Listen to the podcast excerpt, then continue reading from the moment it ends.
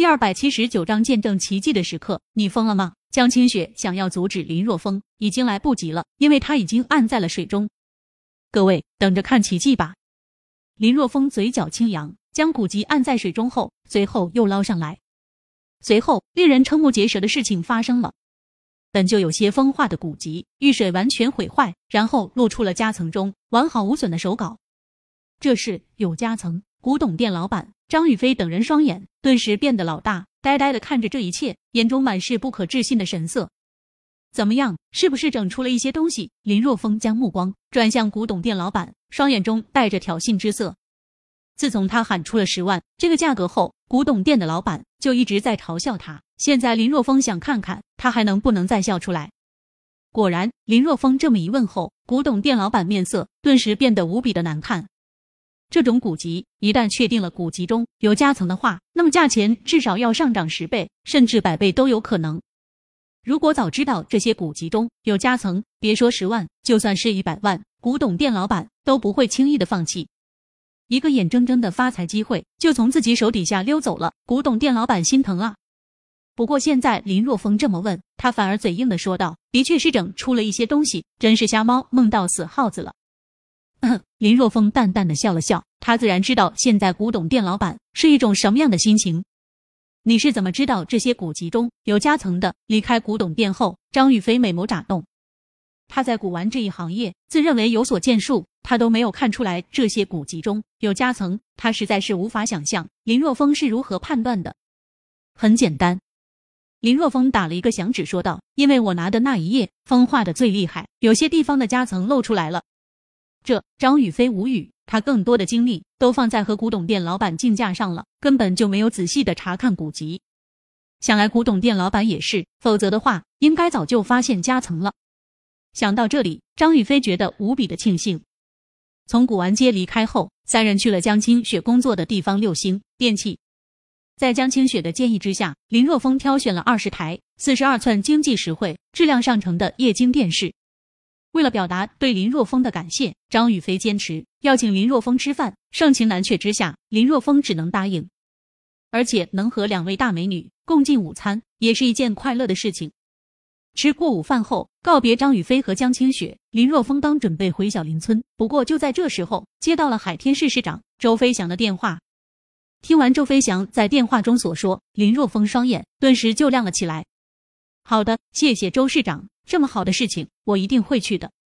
挂掉电话后，林若风也不回小林村了，给夏子音发了一个信息后，直接去了火车站，然后买了一张前往海天市的火车票，买了一些零食。两个钟头后，登上火车，找到自己的位置坐下后，林若风双眼微眯，闭目养神。先生，不好意思，打扰一下，你现在坐的位置是我的。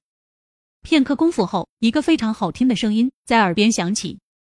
林若风睁开双眼。就看到了一张倾国倾城的俏脸，而且这张俏脸他还很是熟悉。是你是你，林若风和张雨飞几乎是同时开口。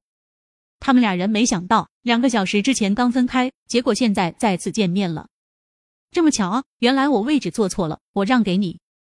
林若风看了手机的车票一眼，这才发现他的位置是靠着走廊的，而临窗的位置是张雨飞的。